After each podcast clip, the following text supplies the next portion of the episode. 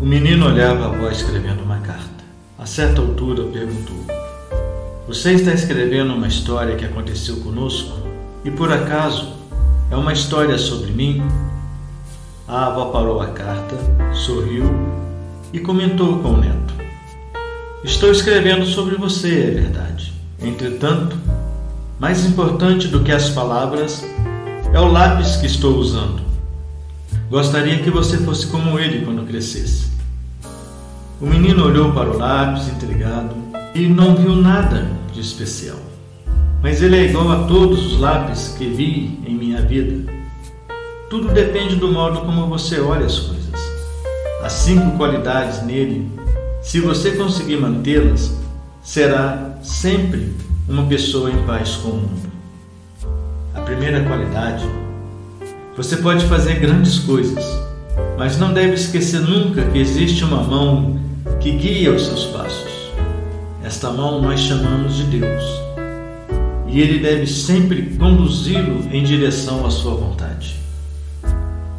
A segunda qualidade, de vez em quando, eu preciso parar o que estou escrevendo e usar o apontador. Isso faz com que o lápis sofra um pouco, mas no final ele está mais afiado.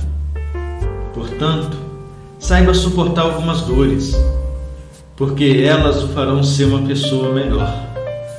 A terceira qualidade: o lápis sempre permite que usemos uma borracha para apagar aquilo que estava errado. Entenda que corrigir uma coisa que fizemos não é necessariamente algo mal, mas algo importante para nos manter no caminho da justiça. Quarta qualidade o que realmente importa no lápis não é a madeira ou sua forma exterior, mas o grafite que está dentro. Portanto, sempre cuide daquilo que acontece dentro de você.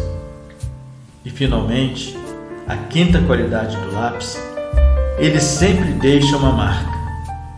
Da mesma maneira, saiba que tudo que você fizer na vida irá deixar traços e procure ser consciente de cada ação.